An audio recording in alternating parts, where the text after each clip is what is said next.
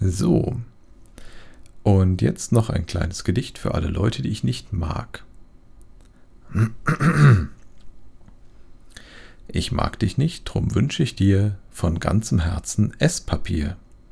Mit Kotgeschmack und Pilzbefall und schwarzen Punkten überall.